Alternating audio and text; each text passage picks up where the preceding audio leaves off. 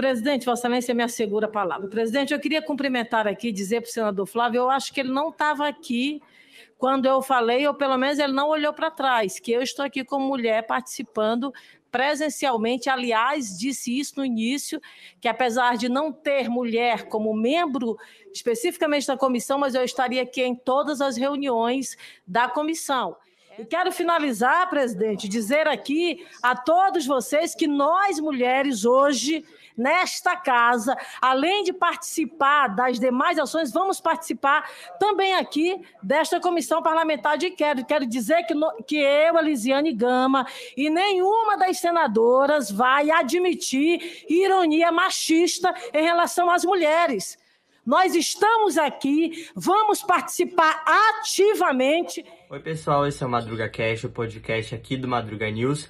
Essa voz que você acabou de ouvir é da senadora Elisiane Gama, senadora da República do Estado do Maranhão, ela é do Partido Cidadania, e a gente vai bater um papo com ela sobre a CPI da Covid e também outros assuntos como a participação das mulheres na política. Fique ligado.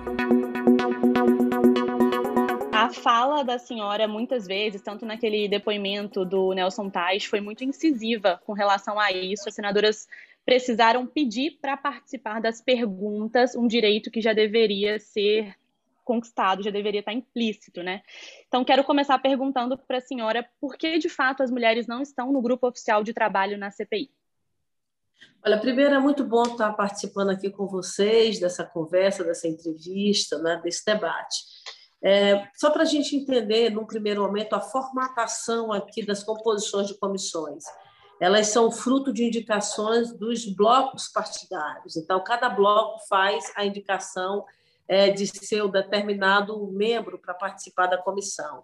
E nesse bloco, mas, na verdade, é, nos vários blocos que foram indicados, infelizmente não houve a indicação de uma mulher. O meu bloco, por exemplo, é, eu tenho, tenho eu como mulher e a Leila como mulher. Só que no meu bloco havia o presidente, o autor da CPI, que é o senador Randolfo Rodrigues, e o autor do mandado de segurança da CPI.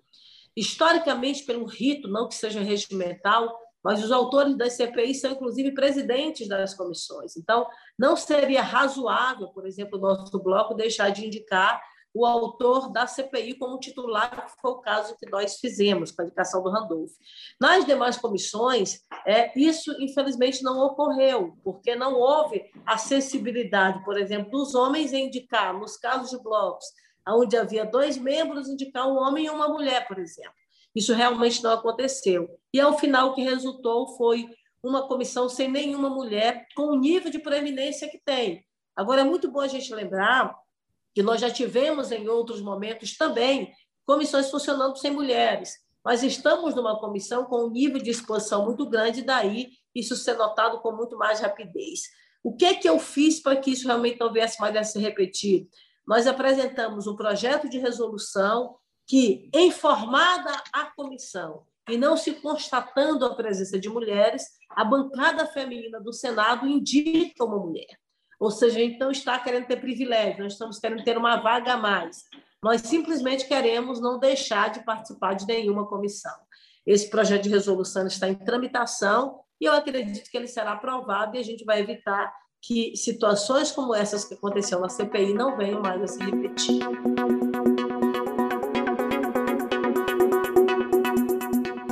Queria saber se você sente essa, esse tratamento diferente é, em relação aos homens da CPI. Olha, ficou muito claro, Larissa, desde o primeiro dia da comissão. Lá o Flávio Bolsonaro chegou e falou: olha, aqui não tem mulher, cadê a indignação das mulheres? As mulheres não estão nem aí para a CPI, num tom realmente muito machista, não é? Que a gente realmente não aceitou. E veja, no dia seguinte, Nesse mesmo dia que o Flávio coloca, eu faço uma questão de ordem. Peço, por exemplo, que nós mulheres passássemos a ter o direito de fala na comissão. A gente, então, é assegurado esse direito pelo presidente da CPI, e no dia que a gente vai falar, simplesmente há toda uma mobilização para que isso realmente não ocorra. Ou seja, aquilo que, em tese, ele questiona no primeiro dia e diz que a gente não está buscando, a gente busca, e no segundo dia, todos esses homens vêm realmente aí contra e não admitindo, na verdade, que a gente falasse. Mas nós tivemos muita firmeza, todas as colegas que realmente participam, estavam participando, continuam participando, juntamente conosco, nós realmente fizemos uma, uma manifestação de forma coesa, como a gente sempre faz, e realmente asseguramos a nossa fala. Agora, uma coisa que é boa a gente lembrar, Larissa, quando eles falam, por exemplo, olha, a mulher está querendo falar, um deles, inclusive, chegou a dizer, olha, está querendo falar porque está querendo se posicionar contra o presidente da República porque vocês são da oposição, vocês são independentes, enfim. Eu falei, não, nós temos no nosso bloco de mulheres, mulheres da base do governo. Nós temos, por exemplo, a senadora Daniela, que é da base do governo, a senadora Soraya, que é da base do governo, e a gente briga para que elas falem também. Então, essa questão é, político-partidária, a gente diverge entre nós mulheres. Mas quando se trata de garantir as nossas prerrogativas, de garantir realmente o nosso espaço, nós realmente estamos realmente muito coesas e unidas. Isso a gente não abre mão e é, isso a gente nunca diverge. Então, assegurar o direito para todas é o que a gente realmente tem trabalhado. Nós conseguimos assegurar isso, tanto que a gente está revezando, eu falo, a Simone fala, a Leila fala, a Cátia Abreu fala, então a Soraya também. Então, assim, eu estou falando essas porque foram as que tiveram mais atuação nos últimos tempos, mas todas as, as mulheres da CPI têm livre espaço agora para falar mediante, na verdade, inscrição. Então, a gente se inscreve normalmente como qualquer outro homem, tem direito à fala, mas é bom lembrar que a gente não tem direito a voto, que a gente não tem direito, por exemplo, a requerimentos, a gente não tem as mesmas prerrogativas de um membro titular. A gente está ali numa luta que nós realmente conseguimos assegurar para ter direito à voz e não a voto. Né?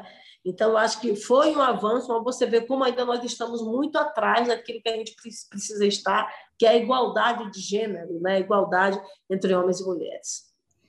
Senadora, dentro desse cenário que a senhora falou que no, na bancada feminina as mulheres são aliadas, mesmo estando em posições partidárias diferentes, a gente pode considerar, então, que a bancada feminina do Senado é feminista? A gente pode usar esse termo?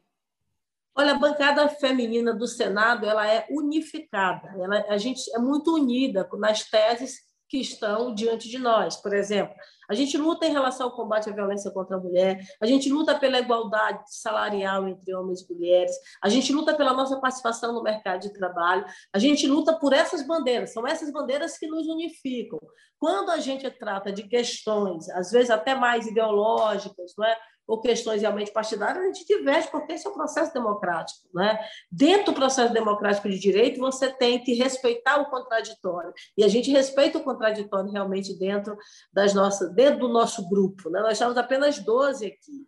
E é muito bom a gente lembrar que o nosso número é muito minoritário. O Brasil Bárbara, é um dos países que tem a menor participação de mulheres no mundo. A gente, por exemplo, aqui, dentro do Congresso Nacional, nós temos, na Câmara, a gente até evoluiu um pouco nessa última eleição, mas aqui no Senado nós somos apenas 12, lá nós somos algo torno de 75 ou 76 mulheres. Né? Mas se a gente compara aqui do lado do Chile, por exemplo, agora o Chile devolveu 11 cadeiras para homens, porque elas já estavam numa quantidade a mais. Olha, a primeira Constituição com paridade, né, senadora? Exatamente, Bárbara. Você sabe quando a gente vai chegar nessa mesma igualdade, segundo o Instituto Patrícia Galvão? Em 2118. A gente não vai conseguir alterar se a gente não mudar a legislação brasileira. Nós temos estados brasileiros que nunca elegeu uma mulher senadora para cá, para o Senado Federal.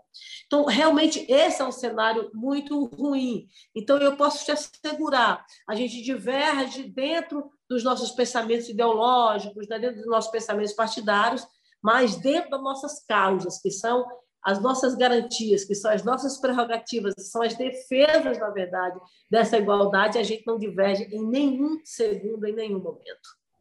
Perfeito.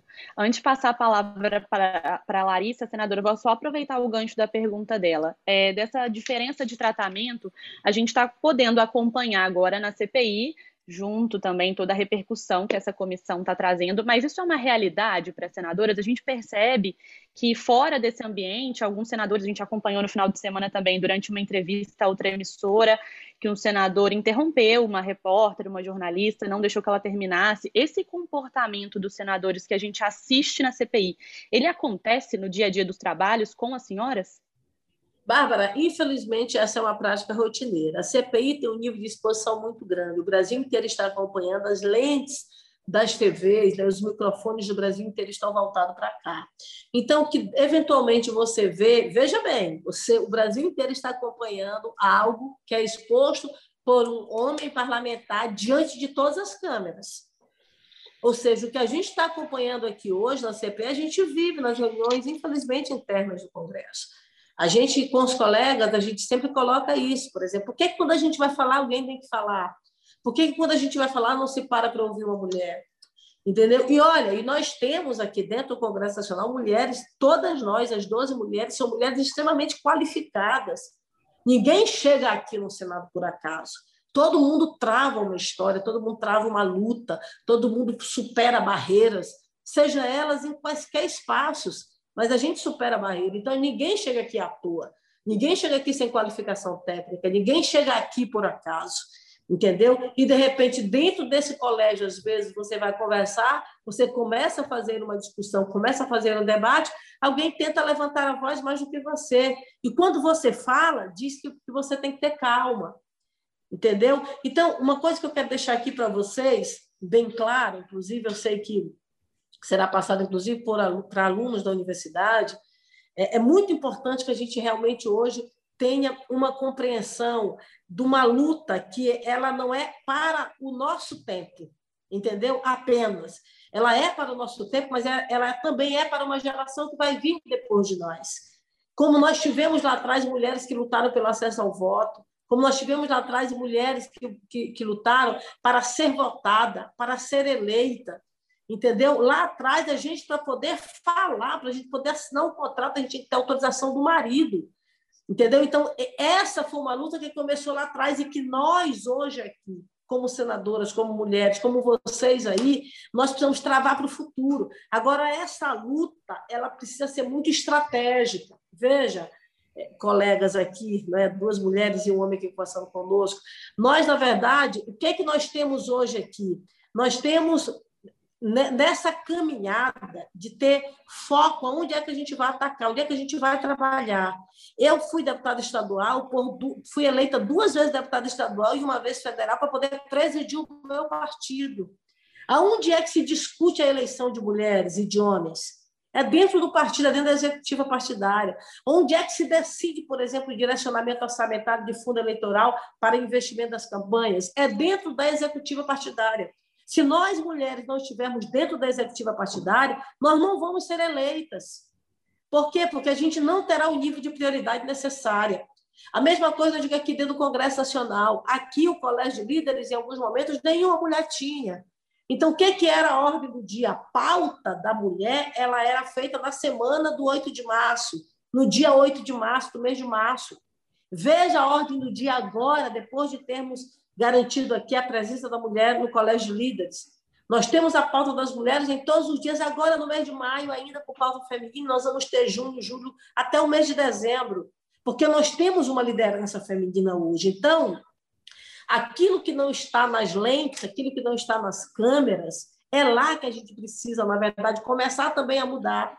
Nesse local que a gente também tem que lutar para estarmos lá também. Entendeu? A gente tem que estar na executiva, a gente tem que estar no colégio de líderes, a gente tem que estar na comissão. A gente tem que estar nesses espaços que não necessariamente estão lá, na ponta, não é? Mas é que de lá realmente resulta. Então, essa é uma luta que a gente está muito atento em relação a isso. Nós estamos evoluindo bem. Eu acho que a gente está numa boa caminhada. Agora mesmo nós vamos ter uma reforma eleitoral né, que está se discutindo na Câmara dos Deputados, já na defesa, por exemplo, da presença de vaga para mulheres. Isso é muito importante, porque a gente tem hoje vagas de candidatas e, infelizmente, a gente não está conseguindo caminhar só com vagas de candidatas, a gente tem que ter vagas de mandato a gente pega os países do mundo inteiro, todos os países hoje que evoluíram, que tem pelo menos acima de 30% a 40% de participação feminina, só tem por conta das cotas de partido. A Inglaterra tem isso, a Alemanha tem isso, aqui do lado da Argentina, Chile. Então, assim, todos os países que evoluíram nessa participação feminina, elas evoluíram porque elas mudaram a legislação. Então, aqui também no Brasil, a gente só vai evoluir com essa mudança de legislação.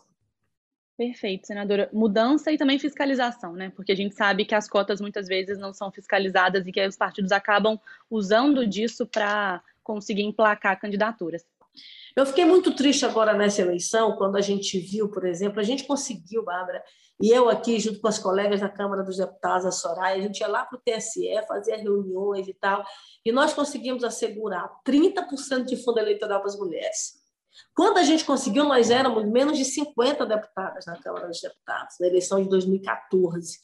Quando a gente conseguiu, em 2018, nós saímos de cerca de 40 e pouco a 50 mulheres para quase 80 mulheres, 76 mulheres eleitas. Olha, nós dobramos a quantidade de mulheres eleitas pelo acesso ao fundo eleitoral. Aí o que foi que aconteceu? Vieram algumas candidaturas laranjas de mulheres, é verdade. Agora imagina quantas candidaturas de homens laranja tem no Brasil. Ninguém fala dessas candidaturas. Então, veja, precisamos realmente estar muito atentos e precisamos fiscalizar o erro entre homens e mulheres, o crime, o problema, sabe? Aquilo que realmente tem que ser é, é, confrontado, aquilo que tem que ser condenado, aquilo que tem que ser rejeitado, o erro realmente nós precisamos condenar. Agora, isso não significa que é, são todas as mulheres entendeu? Tem bons e maus médicos, tem bons e maus advogados, tem bons e maus jornalistas, né? Eu também sou jornalista como vocês, aí por isso estou fazendo essa citação. Tem bons e maus políticos. Então nós precisamos separar o trigo do joio, entendeu? Então essa separação é que não pode ser algo para dizer foi um problema de mulher. Não, é um problema infelizmente que acontece e que realmente nós precisamos combater. Clarissa. Eu queria perguntar é, se a senadora considera importante né, essa, essa divulgação da mídia perante esse debate de igualdade no Congresso. Isso é muito importante porque a transparência, a comunicação, a exposição, aliás, é um dos princípios da administração pública. E quando você faz uma CPI que um dos caracteres da, da, da, uma das características da CPI é exatamente esse acompanhamento, não é? ali online, uma presença realmente muito constante, ela te dá muito mais envolvimento da população, porque a população fiscaliza, a população denuncia, a população de fato participa. Então, esse envolvimento da, da população realmente é muito importante e o nível de envolvimento nessa CPI é um nível que poucas vezes se viu dentro do Congresso Nacional. A gente percebe isso nas redes sociais, no envolvimento. Eu mesma, quando estou lá nas oitivas, eu recebo de forma simultânea ali perguntas, enfim, nas redes sociais. A gente sempre tem uma assessoria que faz não é a, a, a confirmação lá se realmente é isso ou não. E a gente leva para frente, faz perguntas dentro do plenário. Então, muitas das perguntas que são feitas pelos colegas parlamentares, algumas delas vêm de fato desse, desse, dessa, desse envolvimento da sociedade. Então, esse envolvimento da sociedade, de fato, é muito importante. Senadora, a gente queria poder passar muito tempo ouvindo a senhora, igual os depoimentos da CPI, mas longe de mim parecer o relator, vou só pedir para o Edward agora entrar para a gente comentar. Dois meses de trabalho, a gente queria ouvir a senhora sobre alguns assuntos da CPI, mas é bem breve. Senadora, quando, quando a gente conversa quando a gente dá, fala sobre a CPI, principalmente aqui no canal, é, muita gente fica perguntando, poxa, o que vai acontecer depois? É, qual o objetivo da CPI? E é isso que eu queria discutir com a senhora, porque a CPI vem num momento muito importante, é um momento muito triste, a gente tem mais de 450 mil mortes pela Covid. Eu queria que se a senhora puder falar para o pessoal qual o objetivo, assim, o que, qual o seu principal objetivo com a CPI? Olha, a CPI, o objetivo básico da CPI é, é exatamente fazer a investigação da, no período de pandemia e da atuação do poder público. Ou seja, o que, que o governo federal poderia ter feito que não fez e que a gente poderia ter uma quantidade muito menor de mortes no Brasil, mais vacinas no Brasil. Então, é exatamente essa pergunta que nós precisamos responder. O que poderia ter feito que não fez e qual o resultado que nós teríamos. Isso significa o quê? Responsabilidade pública. O poder público tem uma responsabilidade, sobretudo pelo modelo que nós temos de saúde pública no Brasil, que é o SUS, o Sistema Único da Saúde, que, na verdade, trabalha a universalização da saúde pública para todo mundo. A responsabilidade primária é do governo federal, ser não é, o agente principal, o chefe do Poder Executivo. Então, nós estamos centrados fundamentalmente nisso.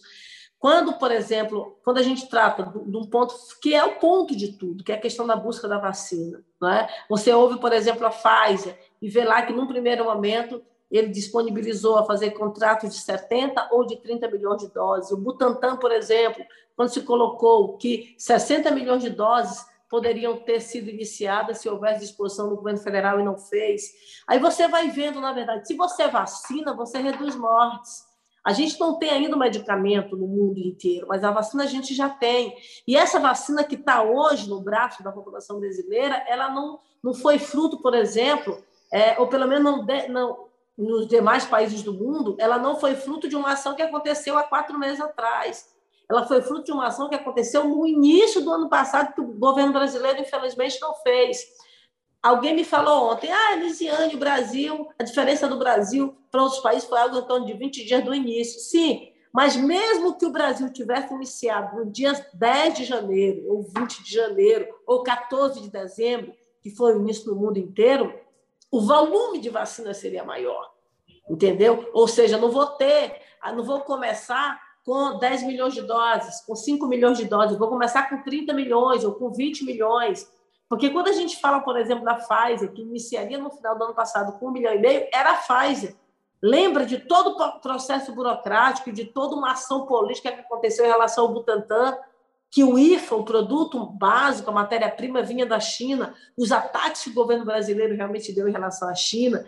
Então, está muito claro que se a ação do governo federal fosse diferente, nós teríamos mais vacinas, nós teríamos, de fato, um atendimento diferenciado para a população brasileira, sem falar, por exemplo, do que aconteceu no Amazonas, sem falar do que, pode, do que poderia ter sido menor em relação aos demais estados brasileiros, kit de intubação, oxigênio, o que aconteceu no estado do Amazonas foi criminoso. A gente começa a constatar isso a cada, a cada reunião que a gente faz, a cada oitiva que a gente recebe. Ou seja, o Estado pede oxigênio, chega cloroquina, entendeu?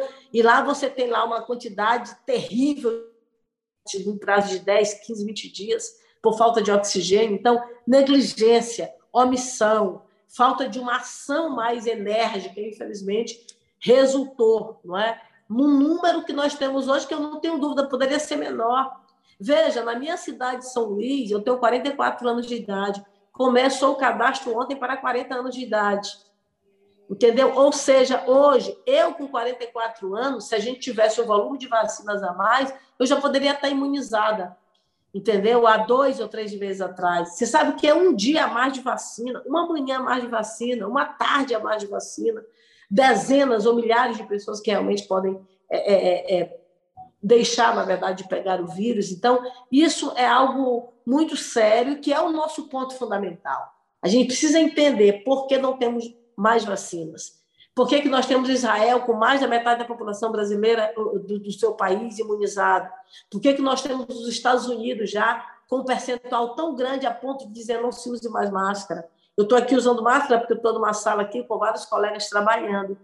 Então, assim, a gente fica, na verdade, nisso. E tirar essa máscara aqui, a gente viu alguns jornalistas colocando isso ao vivo na televisão. Eu lá em casa chorei, é emocionante, mexe com a gente, sabe? Porque isso é o nosso, é o nosso avô, é o nosso pai, sabe? São as pessoas mais idosas que estão ao nosso redor, que levou tempos a fio que ainda hoje estão lá no cuidado com a máscara, porque muita coisa ainda um pouco indefinida em algumas situações. Então, são essas perguntas que nós realmente vamos responder. Aqui não é uma questão de dizer, olha, é contra ou a favor. Aqui é, com, é, a, é sempre a favor da vida e sempre contra qualquer tipo de negligência.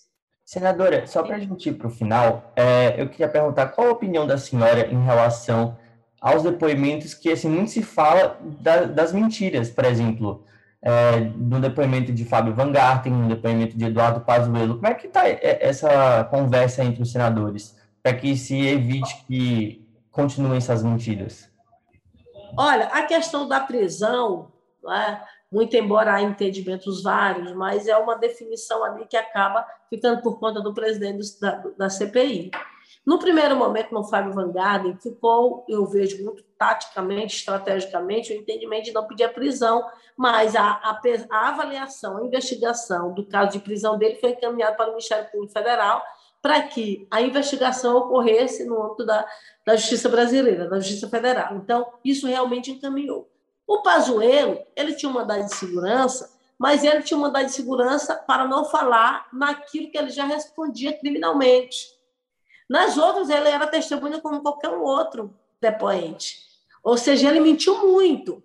e mesmo assim o presidente decidiu realmente não fazer a prisão. A mesma coisa é em relação a, a, a outros depoimentos, como por exemplo o da Maia.